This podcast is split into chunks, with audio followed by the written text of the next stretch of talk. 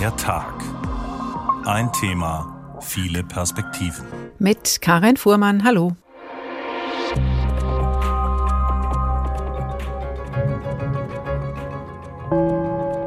Hier ist das erste deutsche Fernsehen. Seit Ende Juni sah sich Schlesinger mit Vorwürfen über fragwürdige Beraterverträge, eine deutliche Gehaltserhöhung, einen luxuriösen Dienstwagen und Dienstessen in ihrer Privatwohnung konfrontiert.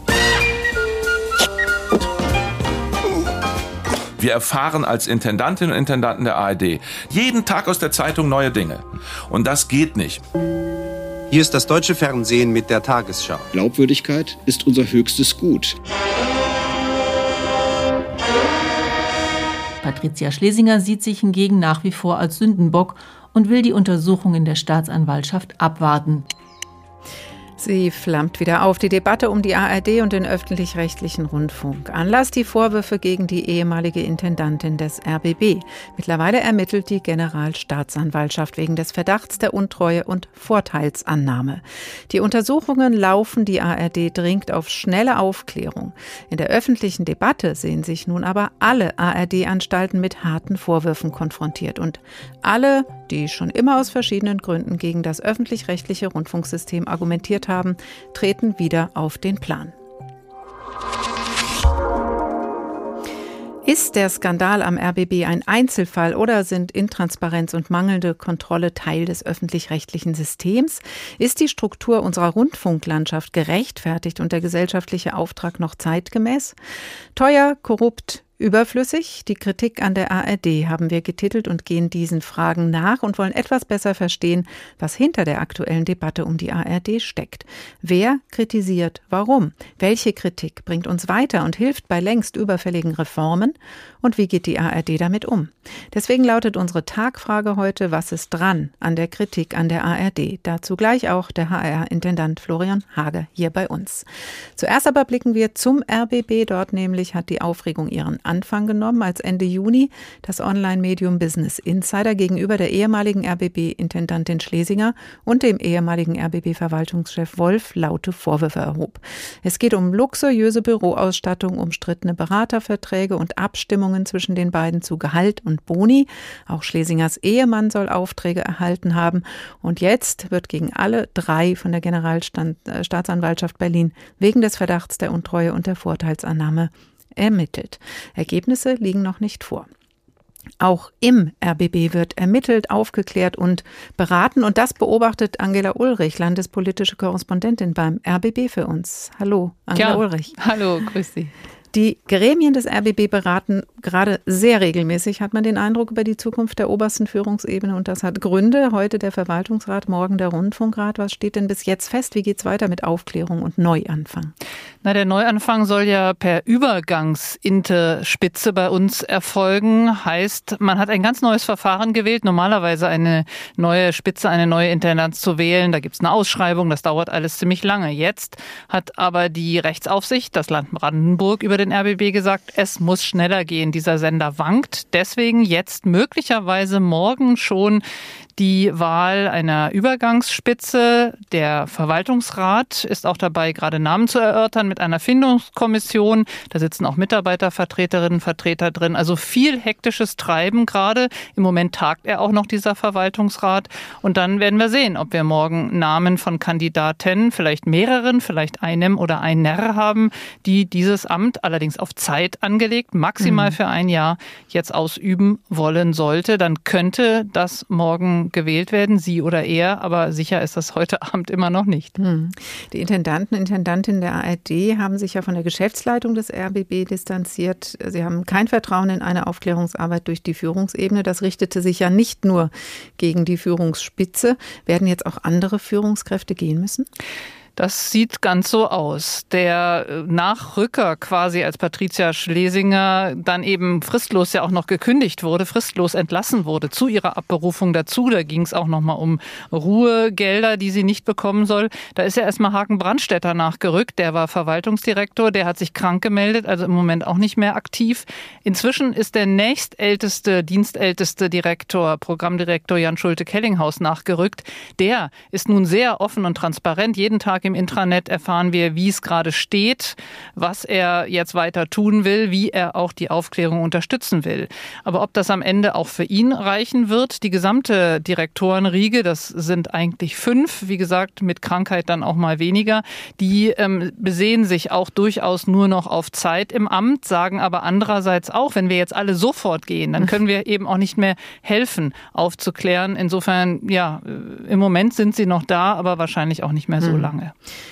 Und wie fühlt sich das Ganze als Mitarbeiterin an, Angela Ulrich? Auf der obersten Führungsebene wird viel Geld für ein schickes Büro ausgegeben, gekungelt. Wer weiß, was noch alles ans Licht kommt und in den Redaktionen wird gespart? Naja, das ist natürlich das, was gerade diese wahnsinnige Verbitterung hier auch im Team auslöst. Wir haben auch einen Umbau, wie viele andere ARD-Häuser. Die Redaktionen werden zusammengeführt, Fernsehen, Radio, Social, Online. Da werden viele Komfortzonen aufgelöst. Es wird mhm. gespart und dann das. Natürlich hat das viel Empörung und Unverständnis, Wut, Enttäuschung ausgelöst, aber eben auch diesen unbändigen Willen, jetzt auch mit uns selbst ins Gericht zu gehen, auch aufzuklären. Wir haben ja ein eigenes Rechercheteam, fünf Leute, die ähm, sowieso ermitteln sollen, auch in eigener Sache, damit wir eben sowas nicht immer nur aus anderen Quellen, sondern auch von uns selbst erfahren, was da möglicherweise noch schief und schlimm gelaufen ist. Ja, und wir machen das auf allen Ebenen. Wir versuchen kritische Fragen hier und Stimmen sehr, sehr viel zu Wort kommen zu lassen, aber natürlich auch ohne, dass wir uns uns jetzt intern komplett selbst zerfleischen, weil wir mhm. wollen gut Bericht erstatten. Wir tun das, glaube ich, auch weiterhin. Aber es gibt dann schon Rundfunkratsmitglieder, die auch sagen, Mensch, Krise als Chance. Jetzt stellt euch schlanker auf mit mehr Mitbestimmung für die Mitarbeitenden. Vielleicht ist das ja was, wo wir am Ende sogar mit einem Hoffnungsschimmer rauskommen. Also selbst recherchieren und berichten und dann vielleicht doch mit auch ein bisschen positiven Konsequenzen hoffentlich ähm, auch davon betroffen sein. Gibt es so eine kleine Hoffnung? Ja, eigentlich schon. Mhm. Also wir wollen natürlich jetzt auch probieren, dass man sagt, ähm, da muss umgeschichtet werden. Gerade für die vielen, vielen Freien, die hier arbeiten, die müssen sicherer für uns arbeiten können. Wir müssen vielleicht uns auch von Dingen trennen, uns konzentrieren. Weniger ist mehr. Wir wollten auch sehr viel oder die Hausspitze. Das war, kann ich ja jetzt von mir nicht unbedingt dann auch immer sagen, aber die Hausspitze wollte auch sehr viel und ich glaube, da ist auch manchen die Augen sind geöffnet worden. Mhm. Also das ist schon interessant, aber viel hängt natürlich auch an dem oder derjenigen, die jetzt erstmal für eine Übergangsführungsspitze kommt, wie mhm. Sehr die auch in der Belegschaft gern oder nicht gern gesehen, wie viel die mitnehmen kann, neues Vertrauen aufbauen kann. Also ist eine schwierige Aufgabe, klarer Fall große Aufräumarbeiten, viele Fragezeichen. Angela Ulrich, Kollegin beim RBB über den Stand der Dinge im RBB-Skandal und die Situation dort vor Ort. Die Aufklärungsarbeiten laufen, die Umstrukturierung auf der obersten Führungsebene auch. Das wird dauern. Ebenso die Debatte über den öffentlich-rechtlichen Rundfunk überhaupt. Sie dreht sich längst nicht mehr nur um den RBB und um mögliche Verfehlungen einer Intendantin. Bei allen Funkhäusern der ARD landen kritische Nachfragen zu Gehältern, Boni und Dienstwagen und drumherum tauchen alle anderen Kritikpunkte wieder auf, die man schon mal gehört hat. Der öffentlich-rechtliche Rundfunk ist zu teuer, erreicht zu wenige Menschen mit seinen Angeboten und er ist überhaupt gut genug kontrolliert? Darüber habe ich gesprochen mit Florian Hager. Er ist seit März dieses Jahres Intendant des Hessischen Rundfunks, selbst lange schon Teil der ARD, aber recht frisch in dieser Top-Führungsposition im HR. Ich habe ihn vor der Sendung gefragt, können Sie die Verlockung nachvollziehen, die vielleicht in dieser herausragenden Position liegt? Es gehört ja schließlich als Repräsentant einer solchen Institution dazu, in guten Kontakt zu anderen Institutionen und deren Führungsebenen zu gehen. Tatsächlich, also das ist eine richtig gute Frage, weil sie eben auf das eine Feld abzielt, das in der Diskussion ein bisschen untergeht. Es gibt die juristische Seite, es gibt die Compliance-Seite und es gibt eben auch die moralische Seite. Und da haben Sie vollkommen recht. Wir werden in der Gesellschaft als öffentlich-rechtlicher Rundfunk nur dann auch eine gute Vernetzung hinkriegen, wenn man auch bestimmte Veranstaltungen geht und pflegt und da auch Kontakte pflegt. Und wo ist da die Grenze, dass es dann nicht schon das Stückchen drüber ist? Und da gebe ich offen zu, dass das ein tägliches Verhandeln ist. Ich glaube, das Wichtige dabei ist, dass man einfach transparent auch damit umgeht. Also jetzt ganz konkret auch ich für ein Dinnerbook, da kann jeder, also da kann da quasi nicht jeder, aber da ist quasi einzusehen, mit wem ich wo essen bin äh, und ähnliches. Und das ist auch völlig normal. Es ist eben aus meiner Sicht nicht verwerflich, auch mit Menschen zum, ähm, äh, zum beruflichen Austausch auch mal essen zu gehen oder ähnliches. Aber die Frage ist halt, in welchem Setting findet sowas statt und wie transparent ist das dann an mhm. der Stelle. Aber Sie haben vollkommen recht. Und ich hoffe, dreimal Holz geklopft, dass ich die Entscheidungen an den Stellen dann immer richtig treffe. Mhm. Aber das ist immer auch ein schmaler Grad, absolut ja, richtig. Gratwanderung auf jeden Fall. Jetzt kam Sie ja vielleicht noch mit einem Blick von außen im März erstmal hierher. Jetzt sind Sie ein paar Monate dabei. Würden Sie denn sagen, das, was beim RBB passiert ist, ist so im HR nicht möglich? Da ist die Antwort ähm, ziemlich klar nein, aber mir fällt es ein bisschen schwer, das jetzt hier einfach zu sagen Nein und fertig, weil die Antwort soll nicht sein, dass wir nicht auch hier im HR ähm, große ähm, äh, Veränderungsprozesse vor uns haben. Aber jetzt ganz konkret die Fälle, die hier zumindest als Verdachtsmomente aktuell vorliegen, wahrscheinlich auch ein bisschen auf unserer Historie begründet. Wir hatten ja auch schon einen sehr großen Fall vor x Jahren mit dem Fall EMIG. Da wurden intern schon sehr, sehr viele Mechanismen umgestellt und es ist mir an vielen Stellen, wäre es mir als Intendant nicht möglich, äh, so zu agieren, wie Frau Schlesinger es getan hat oder vermeintlich getan hat. Mhm. Gibt es auch genug Kontrollmechanismen für die anderen Führungskräfte? Die Kontrollmechanismen. Ähm, also was wir tun auf jeden Fall ist, wir versuchen uns jetzt auch alle diese Vorwürfe, die aktuell beim RBB vorliegen, auch nochmal für den HR nochmal abzuprüfen, zu schauen, ob wirklich ähm, alle Mechanismen vorliegen. Aber dieses Vier-Augen-Prinzip, das eines der wichtigsten Elemente ist, das habe ich jetzt natürlich relativ schnell nachgeprüft. Das liegt wirklich für alle vor, inklusive des Intendanten. Und äh, was die Gremienaufsicht anbetrifft, auch da ist es so, dass wir, was den Verwaltungsrat anbetrifft, zumindest jetzt was die Verhältnisse zwischen Intendant und Verwaltungsratsvorsitzenden anbetrifft, also längst kein so enges Verhältnis an der Stelle pflegen und das hat auch Gründe. Mhm. Und was heißt das Vier-Augen-Prinzip? Bei das, welchen Entscheidungen? Das heißt, eigentlich bei allen Entscheidungen, die finanzwirksam sind, gilt es, äh, dass zwei verschiedene Unterschriften eben vorliegen müssen. Also wenn ich jetzt, wie gesagt, nochmal diese Abendessen, wenn ich da Abendessen war und das ein berufliches Abendessen war und ich es einreiche, muss es die Finanzdirektion unterschreiben. Und wenn da was nicht stimmt, was durchaus auch vorkommt, wo die sagen, das kann so nicht sein, dann kommt es auch wieder zurück. Ähm, also ich bin nicht in der Lage, selber einfach hier Geld ausgeben zu können. Jetzt kommt ja die ARD im Moment nicht aus den Schlagzeilen. Es gab ähm, nach den Vorwürfen gegen die RBB-Intendantin den Rücktritt der MDR-Funkhausdirektorin, da sie ihren Arbeitgeber nicht ausreichend über Verwicklungen ihres Ehemanns in einen MDR-Skandal unterrichtet hat, so hieß es. Der NDR sieht sich mit Vorwürfen konfrontiert, dass es in Teilen einer Redaktion im Landesfunkhaus Kiel eine zu große Nähe zur Landespolitik gegeben habe. Das ist alles Wasser auf die Mühlen der Kritiker des öffentlich-rechtlichen Rundfunks, die natürlich seit langem breite Kritik üben, aus verschiedenen Gründen oder mit verschiedenem Hintergrund. Muss sich denn immer die ARD als Ganzes mit solchen Vorwürfen auseinandersetzen? Und da fängt es jetzt an, eben in der Form schwierig zu werden, weil, und das ist sicher eines, was wir im HR hier auch vor uns haben, habe ich ja gerade gesagt, wir stehen vor der größten ähm, Herausforderungen der Geschichte des HRs, wie wir die, diese Unternehmung hier fit für die Zukunft kriegen, um diesen Auftrag, den wir haben, auch in Zukunft umsetzen zu können, allen Menschen ein Angebot zu machen. Das heißt, wir alle haben Riesenthemen vor uns die natürlich eher in die Bereiche reingehen, die Sie umschreiben jetzt gerade hier am Schluss, aber der Skandal ja eigentlich völlig anders gelagert ursprünglich war. Das heißt, was ich sagen will, in diesen Skandal kommen jetzt natürlich ganz viele Themen mit hinein, die auch irgendwie wichtig sind und die wir auch angehen müssen. Und da versuche ich zumindest in der Kommunikation, die ich nach innen vor allem äh, pflege, das auch ein bisschen abzutrennen. Also das eine ist, ist unsere Aufsichtsstruktur, ist unsere Governance, funktioniert sie und ist sie zeitgemäß? Und das andere ist, ähm, wie sieht unsere Struktur aus?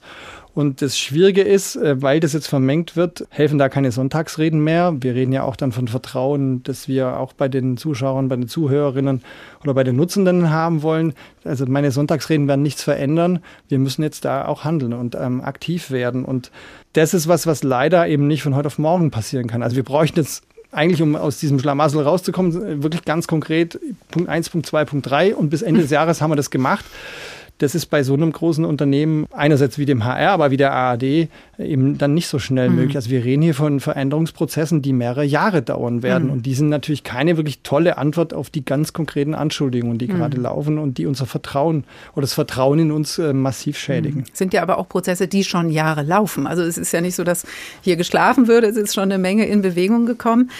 Aber das, was Sie gerade ansprechen, da vermengt sich einiges. Da muss man vielleicht auch noch mal fragen, wenn man sich die, diese Kritik genauer anschaut und sie auch ein bisschen einordnen will, muss man ja vielleicht auch gucken, woher kommt immer diese Kritik. Also der öffentlich-rechtliche Rundfunk bewegt sich, also auch die ARD, auf einem stark umkämpften, riesigen Medienmarkt, muss sich da behaupten, arbeitet unter anderen Voraussetzungen mit Gebühren im Hintergrund, aber auch mit einem Auftrag und aber auch mit bestimmten Auflagen und Begrenzungen der Arbeit. Ist ja eigentlich klar, dass auch andere Unternehmen, die da rangeln, dann ähm, Kritik üben, vielleicht, weil es geht um Reichweiten, es geht um Klicks, um Geld. Ist das berechtigt, auch die Kritik mal so einzuordnen, zu schauen, woher kommt sie denn und welchen Interessen? Das halte ich für richtig, nur die darf am Ende keine Ausrede sein, weil ja, wir bewegen uns auf diesem Markt und dann ist es wahrscheinlich für unsere ähm, Marktgegner an der Stelle sinnvoll, eben an der Stelle auch so konkret gegen uns vorzugehen. Das ist dann, also da dürfen wir uns auch nicht, dürfen wir auch jetzt nicht beleidigt sagen, aua, sondern äh, das ist dann so, äh, wir können dem nur entgegentreten, indem wir, und das ist das, was mich, also das Einzige, ich weiß nicht, ich finde wirklich wenig Positives gerade aktuell an der Situation. Die Chance ist, dass der Druck, der jetzt einfach riesengroß ist, dass der auch in die Reformen, die notwendig sind, auch wirklich mündet. Also, dass wir da vielleicht wirklich intern den Druck jetzt haben, auch wirklich diese Reformen umzusetzen. Da hoffe ich drauf, aber das, ähm, was mit diesem Misstrauen oder Vertrauensproblem anbetrifft, das ja nicht nur von extern ist, sondern in den Häusern ein gewisses Misstrauen entsteht. Deswegen habe ich da wenig Positives wirklich, dass ich da sehe aus dieser Affäre. Aber Sie haben vollkommen recht. Wir müssen, und das ist das Einzige, was auch nach außen jetzt aufscheint, ist, dass wir ähm, redaktionell und journalistisch, glaube ich, an allen Stellen wirklich einen tollen Job machen und beweisen, dass dieses System sehr wohl funktioniert.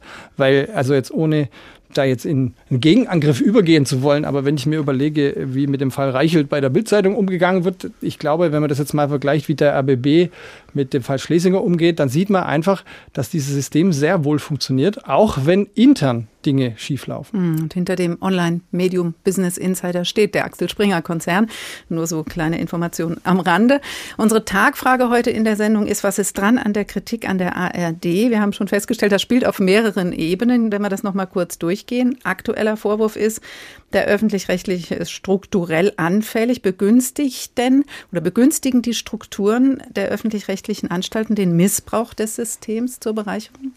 Da würde ich ganz klar Nein sagen, ähm, äh, weil einerseits die Regelungen klar sind. Mag sein, dass es da an der einen oder anderen Stelle auch Nachholbedarf noch gibt in der Regelung. Aber wie gesagt, auch wir im HR prüfen das, ähm, ob wir da wirklich von dem Regeltext quasi das auch klar geregelt haben. Aber es lebt halt immer auch mit der Unternehmenskultur, wie diese Regeln einfach gelebt werden.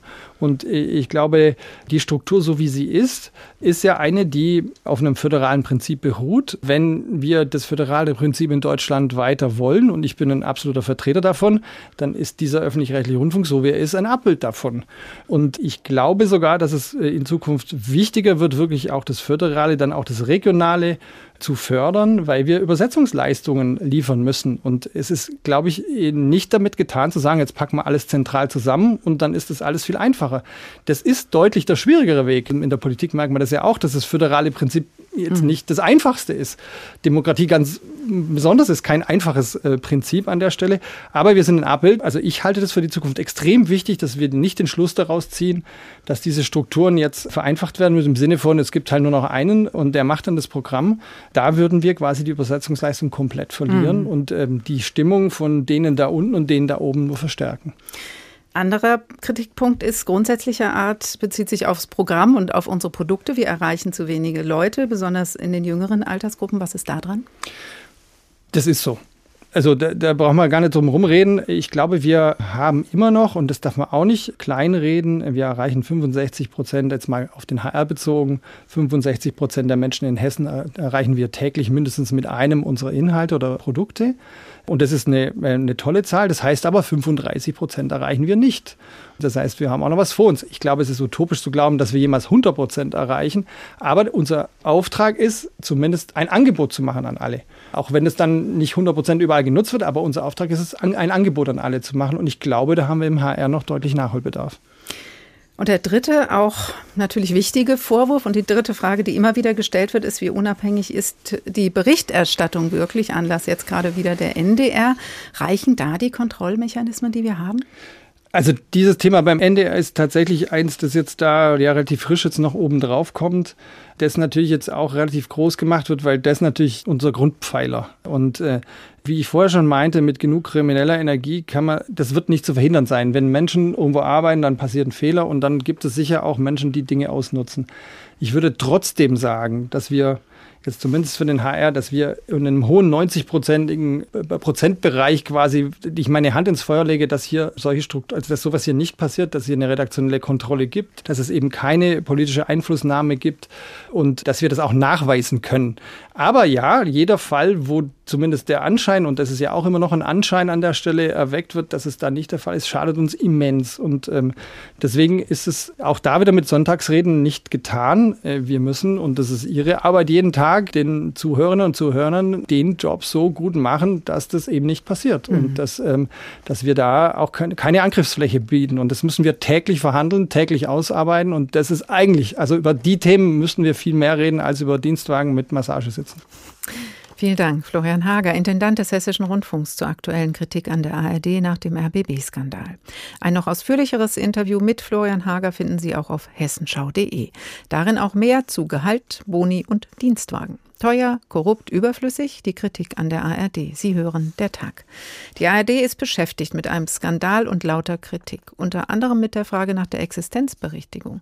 Brauchen wir einen öffentlich-rechtlichen Rundfunk überhaupt? Dass wir ihn haben, hat historische Gründe. Im Nationalsozialismus war Rundfunk als Staatsfunk zum Propagandainstrument geworden. Um solch eine Vereinnahmung unmöglich zu machen, bauten die Alliierten den öffentlich-rechtlichen Rundfunk nach Vorbild der britischen BBC auf. Zunächst die Radiosender, nach und nach in den 50er Jahren dann auch das Fernsehen. Verbunden mit dem Auftrag, ein unabhängiges, ausgewogenes Angebot für alle zu machen, eine Grundversorgung anzubieten an Information, Bildung und Unterhaltung. Anne Bayer, seppt für uns durch sieben Jahrzehnte ARD. Wenn etwas für die ARD steht, dann wohl das hier.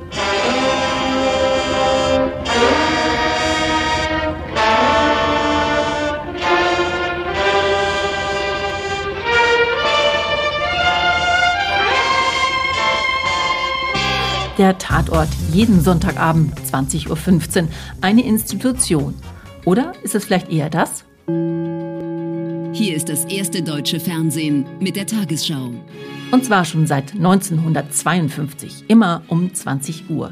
Der Sprecher der ersten Stunde, Karl-Heinz Köpke. Guten Abend, meine Damen und Herren. Dann die erste Frau der Tagesschau, Dagmar Berghoff. Guten Abend, meine Damen und Herren. Mit Nachrichten aus aller Welt. Hier 1964. Gerd Ruge berichtet über den Wahlsieg von Lyndon B. Johnson. In den nächsten zwei Monaten wird er das Programm umreißen, unter dem er Amerika führen will.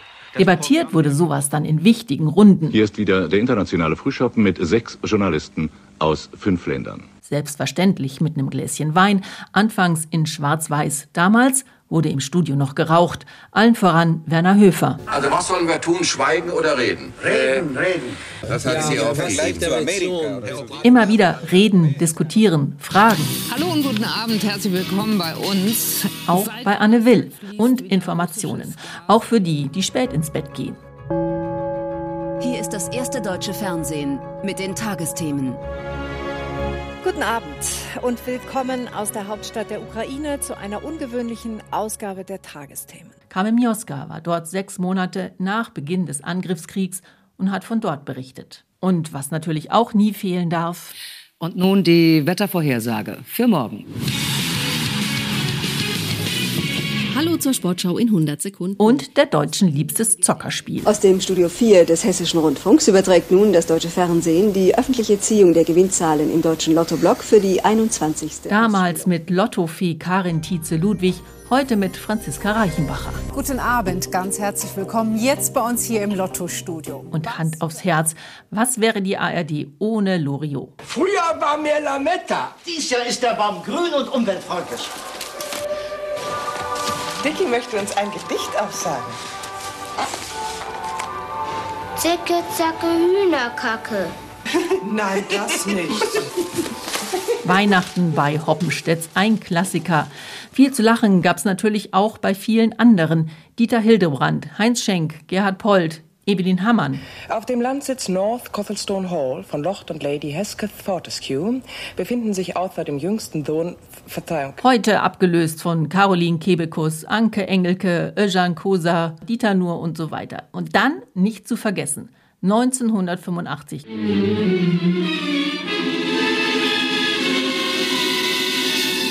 Die Lindenstraße. Die Fans sind heute noch sauer, dass die Serie nach 1758 Folgen abgesetzt wurde. Ei.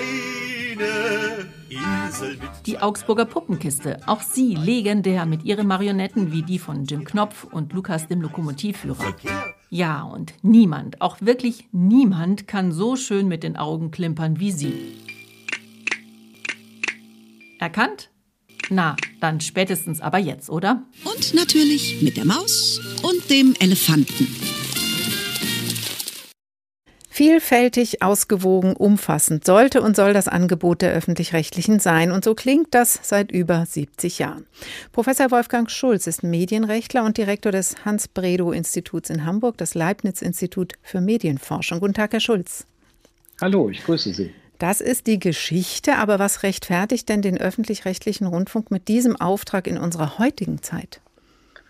Aus meiner Sicht gibt es einige wirklich gute Gründe zu sagen, wir brauchen eine gemeinwirtschaftlich finanzierte Säule äh, in der öffentlichen Kommunikation. Und ich glaube, zwei Phänomene, auf die man hinweisen kann, die allen einleuchten sollten, kann man da nennen. Das eine ist eine starke Polarisierung in der Kommunikation und das zweite ist das Phänomen von Desinformation, wo der öffentlich-rechtliche Rundfunk eine sehr starke Rolle spielt und äh, auch weiterhin die Standards vor allen Dingen im Bereich der Nachrichten hochhalten kann, an denen sich dann private Angebote auch orientieren müssen. Hm, jetzt ist aber die Kritik in Richtung öffentlich-rechtlichen Rundfunk auch mit der Struktur und des Systems beschäftigt an sich. Ähm, wird dieses System durch die aktuellen Vorwürfe auch geschwächt? Also im Augenblick wird man schon sagen müssen, dass der Rückhalt leidet durch das, was im Augenblick äh, diskutiert wird, was offensichtlich geworden ist beim RBB man merkt, dass äh, viele grundsätzliche Kritiker und Kritikerinnen des öffentlich-rechtlichen Rundfunks jetzt alles an Kritik wieder auf den Tisch packen, bis hin zu Genderfragen und anderen, die jetzt eigentlich mit dem Vorgängen beim RBB nichts zu tun haben.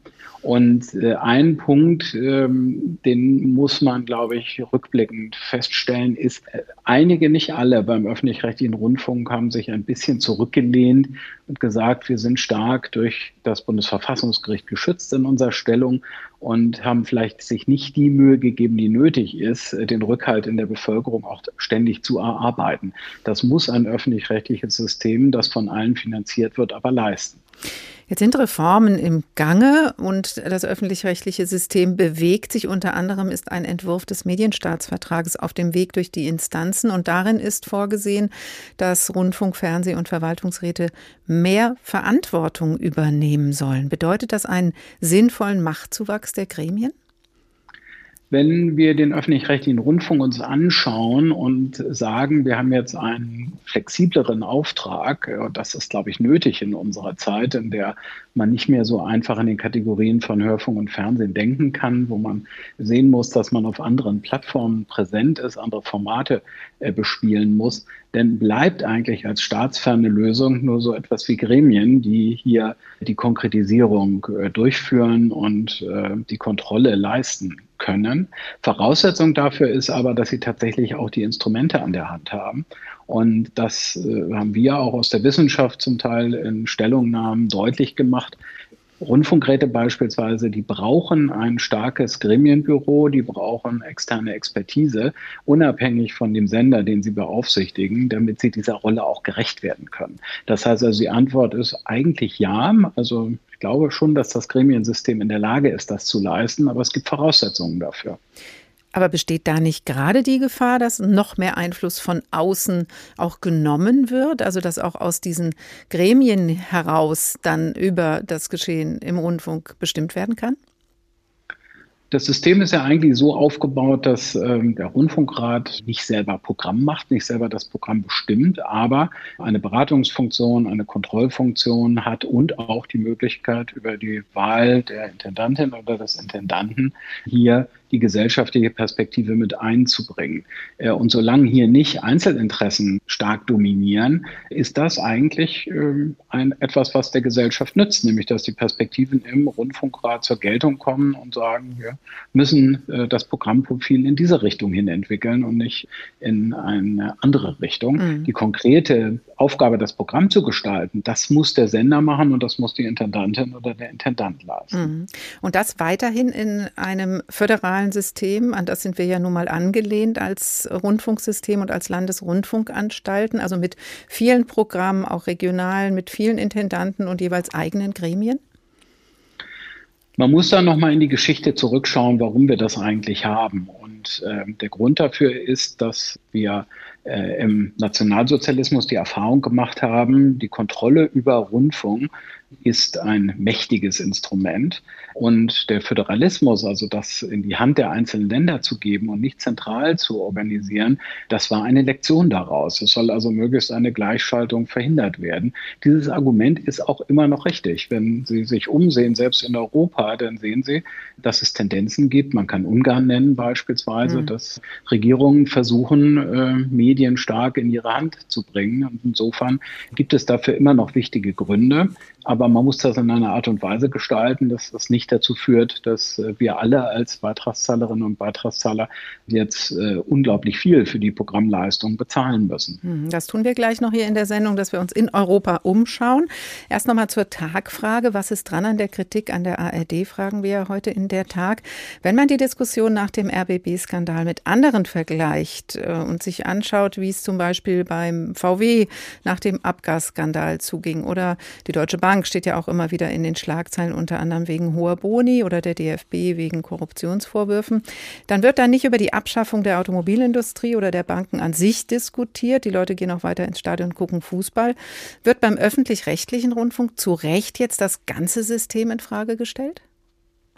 Also auf der einen Seite muss man sagen, ähm, es gibt hier eine Besonderheit, nämlich äh, das ist nicht freiwillig von Kunden bezahlt, sondern das ist von der Gesellschaft insgesamt bezahlt, äh, eine gemeinwirtschaftliche Finanzierung. Deshalb werben ja auch Anstalten damit, unser Rundfunk, das äh, ist es hier. Und äh, dementsprechend kann man auch stärker noch erwarten, dass eine entsprechende Kontrolle stattfindet, dass wirtschaftlich und sparsam umgegangen wird mit den Beiträgen, die wir alle zahlen. Auf der anderen Seite ist es aber in der Tat auch so, dass sich öffentlich-rechtliche Rundfunkanstalten als Organisationen auch nicht strukturell vollständig unterscheiden von anderen. Das heißt also, wie können wir sicherstellen, dass äh, sich alle an die Regeln halten, was mit diesem englischen Wort Compliance bezeichnet wird. Das ist im Prinzip bei Banken, bei, großen Automobilkonzernen und beim öffentlich-rechtlichen Rundfunk gleich herausfordernd und äh, wie man sehen kann, offenbar auch verbesserungsfähig, sowohl bei den anderen als auch beim öffentlich-rechtlichen Rundfunk. Einschätzung von Professor Wolfgang Schulz, Medienrechtler und Direktor des Hans-Bredow-Instituts in Hamburg, das Leibniz-Institut für Medienforschung. Vielen Dank. Ich danke.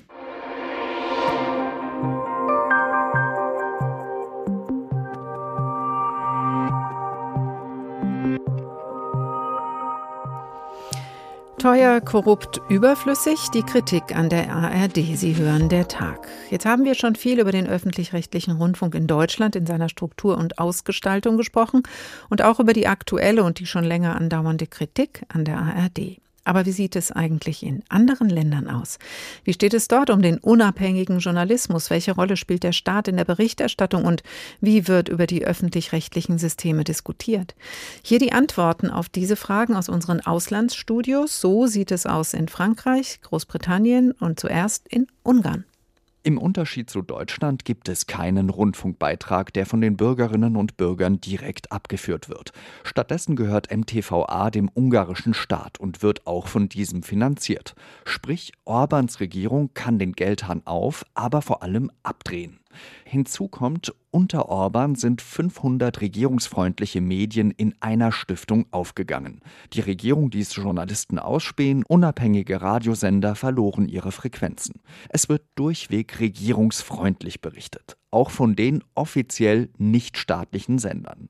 Mehrfach sind Einflussnahmen von Regierungsseite auf die Berichterstattung der vom Staat finanzierten Medien im Unternehmen MTVA festgestellt worden. So zum Beispiel bei der Wahl des Europäischen Parlaments im Jahr 2019. Damals wurden Tonaufnahmen von Redaktionssitzungen öffentlich, in denen klar gesagt wurde, dass Redakteure, die nicht auf dem Fidesz-Kurs bei Zuwanderung und Brüssel-Kritik sind, ihre Kündigung sofort einreichen können, wenn sie wollen.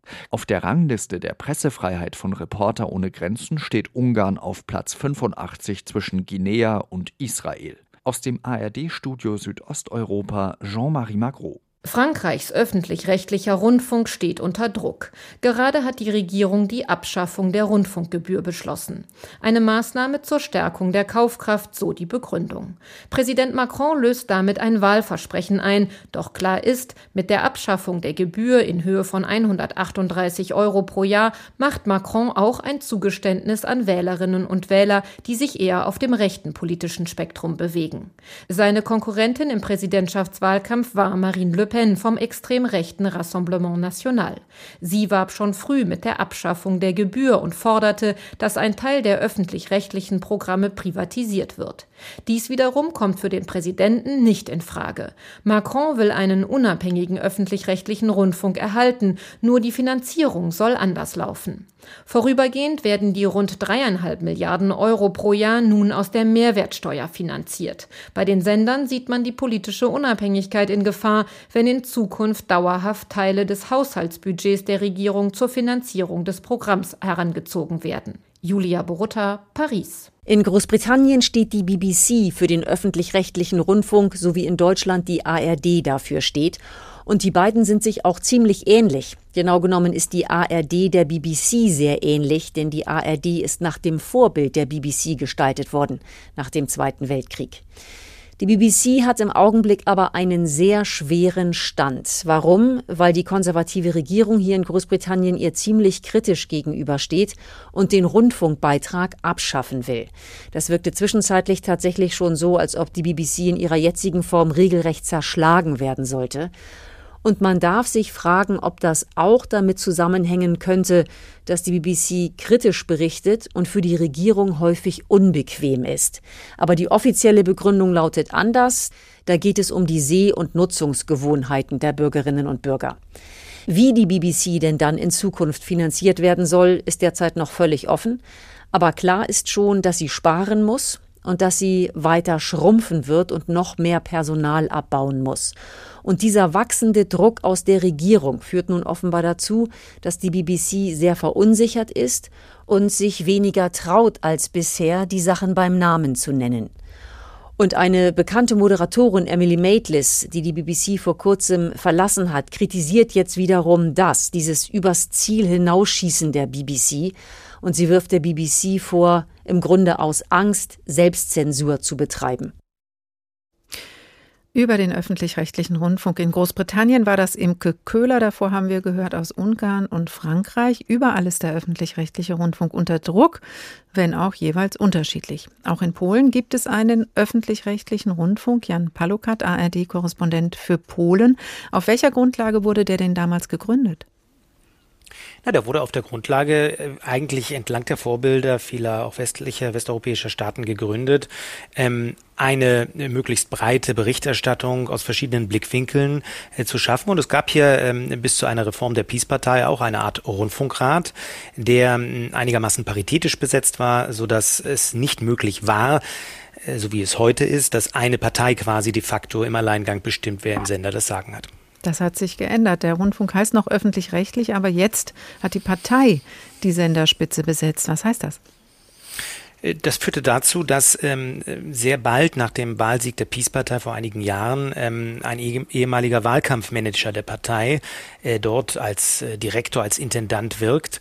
Äh, und er hat in einem Interview eigentlich ganz klar gesagt, äh, welche Aufgabe er für den Sender sieht, nämlich, dass ein Gegengewicht gebildet werden müsse zur oft sehr regierungskritischen Haltung der privaten Medien. Und genau so sendet ähm, vor allen Dingen das Fernsehen, aber zunehmend auch das äh, öffentliche Radio.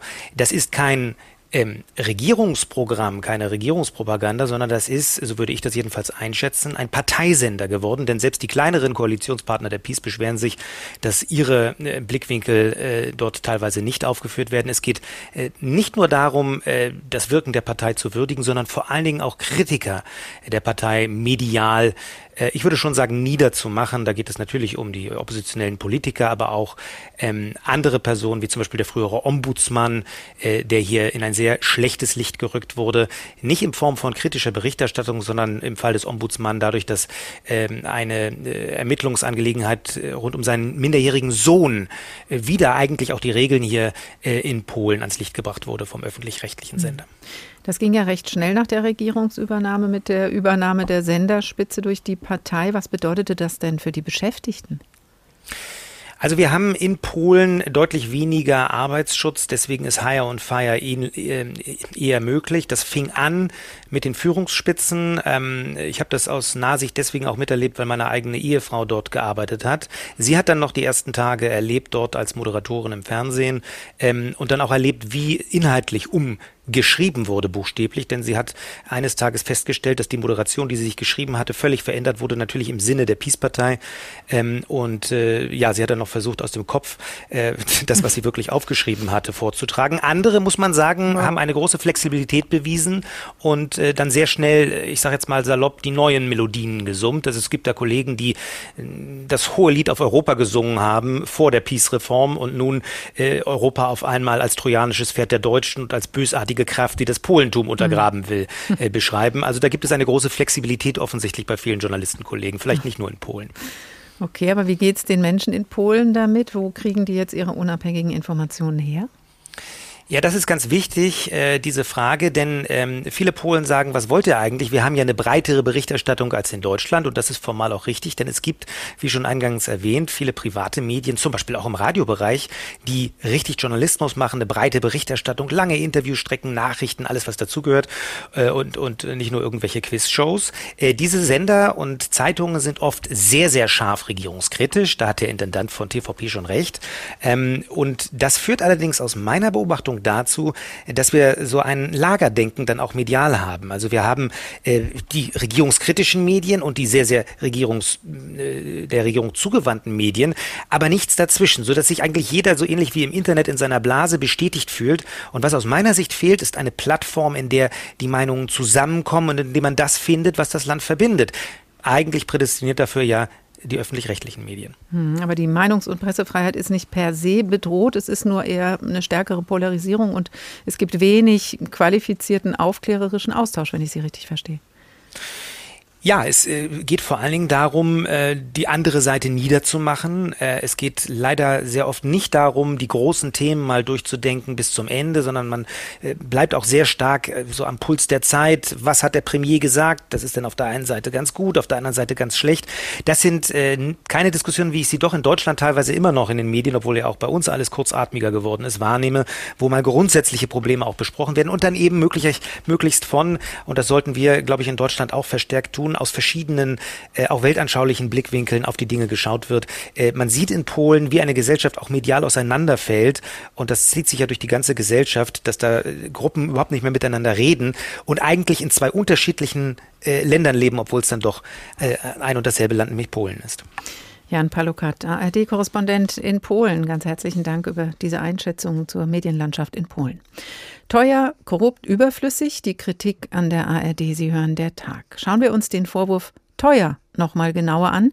Was kostet der öffentlich-rechtliche Rundfunk alle Zahlenden und wofür wird das Geld eigentlich ausgegeben? Julius Tamm hat nachgerechnet. Die Tagesschau. Sie ist Deutschlands meistgesehene Nachrichtensendung. Jeden Abend um Punkt 8 Uhr machen es sich über 11 Millionen Menschen vor dem Fernseher gemütlich. Hier ist das erste deutsche Fernsehen mit der Tagesschau. Die Tagesschau ist eines von vielen Angeboten, das durch den Rundfunkbeitrag finanziert wird. Rund 1800 Euro pro Minute sind dafür im Budget der ARD eingeplant. Doch nicht nur die ARD wird durch die monatlichen 18,36 Euro finanziert, sondern auch das ZDF, Deutschlandradio und neun Landesrundfunkanstalten wie der Hessische Rundfunk. Das Programm reicht von Nachrichten über Reportagen bis hin zu Dokus, Unterhaltung und Kinderprogrammen. Und natürlich die nicht immer politisch korrekte Heute-Show im ZDF. Rund 210.000 Euro kostet eine Folge der Satiresendung mit Moderator Oliver Welke. Was fehlt noch zu dem Thema? Naja, vielleicht ein äh, zweideutiges, schlüpfriges Wortspiel. Da muss ich Sie aber enttäuschen, dafür bin ich mir eindeutig zu fein. Die Kollegen vom WDR zum Glück nicht. Wenn Sie jetzt glauben sollten, Mann, was für Schlaglöcher, dann genießen Sie noch mal mit uns ein ganz spezielles Loch aus Russland. Mein Gott. Unterste Schublade. Neben medialen Angeboten wie Radio- und TV-Sendungen werden vom Rundfunkbeitrag auch öffentliche Events finanziert. So erst kürzlich das Europa Open Air Festival am Mainufer in Frankfurt. Dort spielte das HR Sinfonieorchester und die HR Big Band einen bunten Mix aus Klassik und Jazz. Der Eintritt war kostenfrei.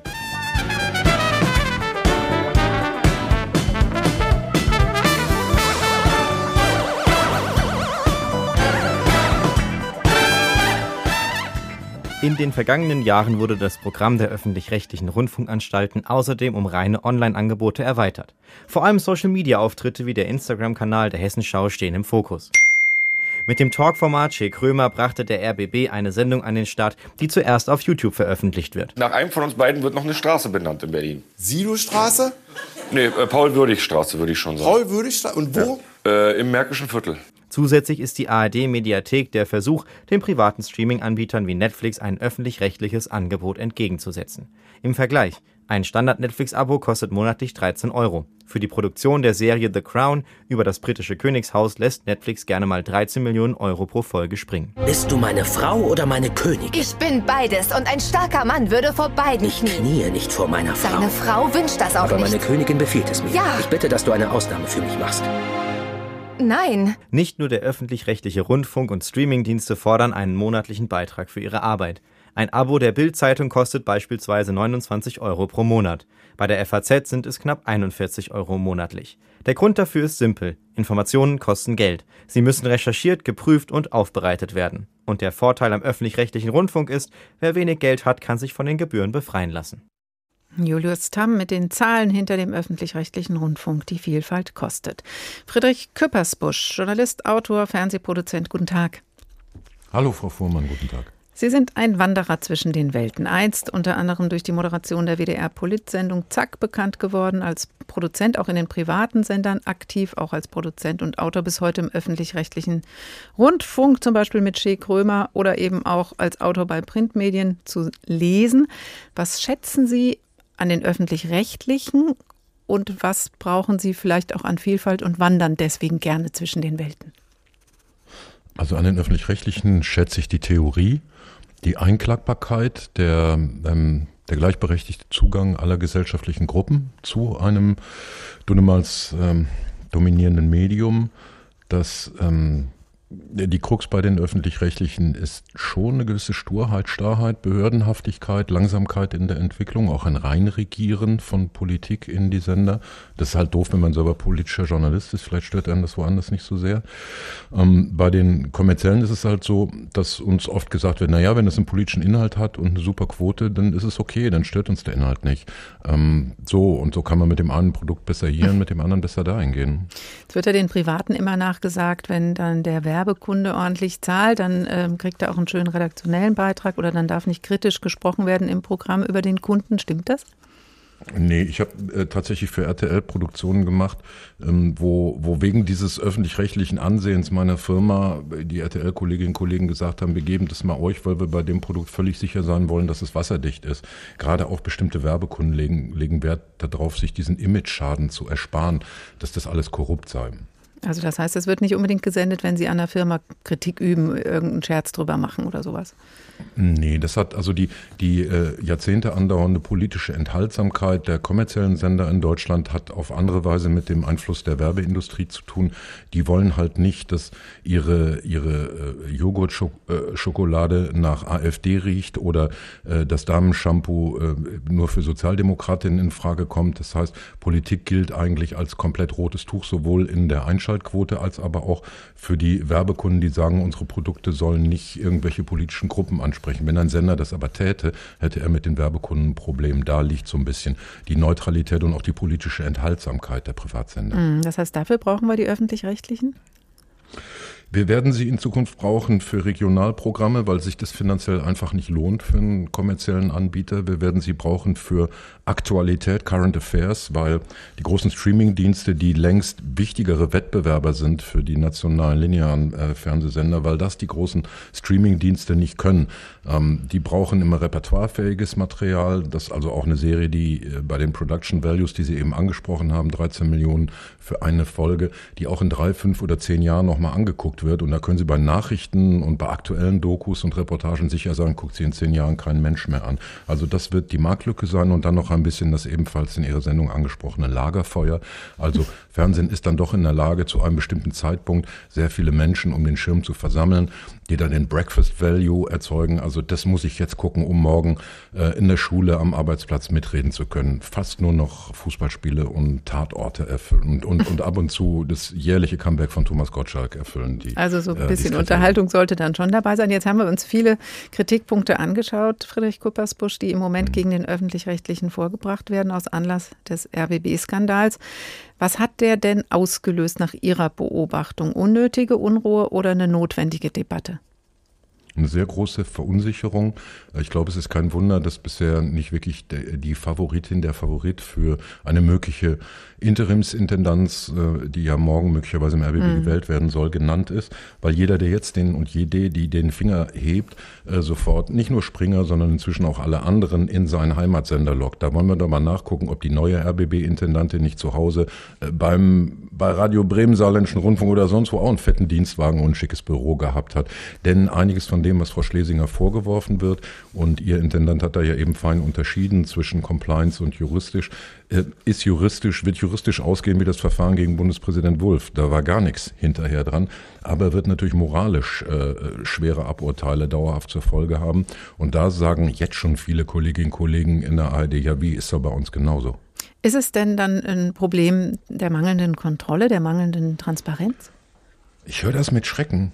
Frau Fuhrmann, also ich finde, das ist ein Gremieninfarkt beim RBB, weil all diese Dinge mit der Verwaltungsratschef gönnt der Intendantin und ihrem Mann noch ein und die lädt die dann wieder zum Essen ein. Das spielt in dieser, dieser schwierigen Sphäre, wo Politiker sich in den Journalismus einmischen und Journalisten politisch agieren, um ihre Karrieren oder von mir aus auch nur ihren Sender äh, voranzubringen.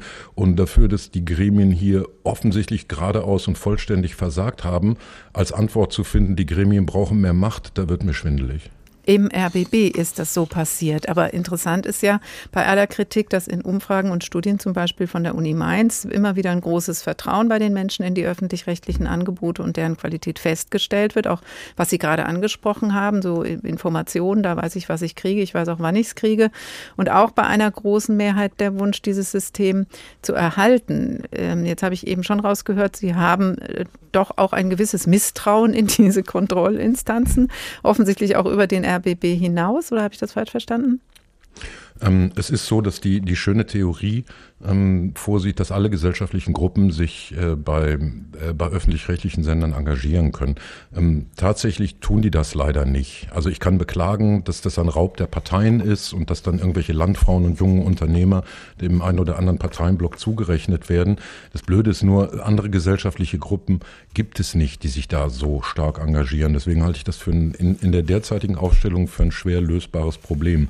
Für die Sender bleibt eigentlich nur, das haben Sie, äh, teile Ihre Auffassung, bleibt das Bündnis mit dem Publikum. Und wenn man nochmal die historischen Herleitungen, die Sie auch in Ihrer Sendung angesprochen haben, also vor allen Dingen der gleichgesch die gleichgeschalteten Massenmedien im NS, aber auch wie kam es zum NS, so etwas wie der Hugenberg-Konzern anschaut, dann ist heute der Feind ja nicht unbedingt RTL oder Sat1 oder Pro7 oder Tele, egal, sondern wir haben globale Meinungskonzerne wie, äh, weiß ich nicht, Facebook, wie TikTok, wie YouTube, wie Twitter, ähm, wo, wo es nicht mal eine europaweite Gesetzgebung des Einflusses oder des Presserechtes oder des Urheberrechtes gibt.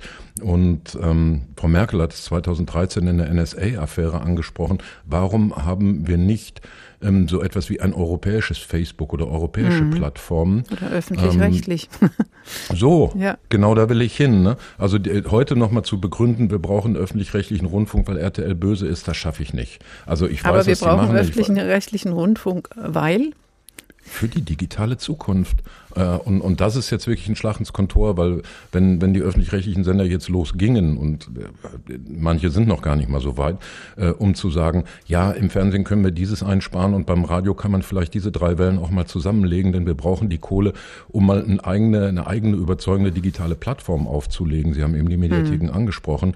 Dann ist jetzt genug Gegenwind da, dass, dass, dass es heißt, na ja, ihr wollt ja nur wieder euch alle Dienstautos kaufen. Also wir brauchen öffentlich-rechtlichen Rundfunk, aber er muss entschlossen in die Zukunft gehen. Das höre ich so Absolut. aus. Friedrich Küppersbusch, ja, dann, Journalist. Dann kriegen wir das Bündnis mit dem Publikum hin, sonst nicht.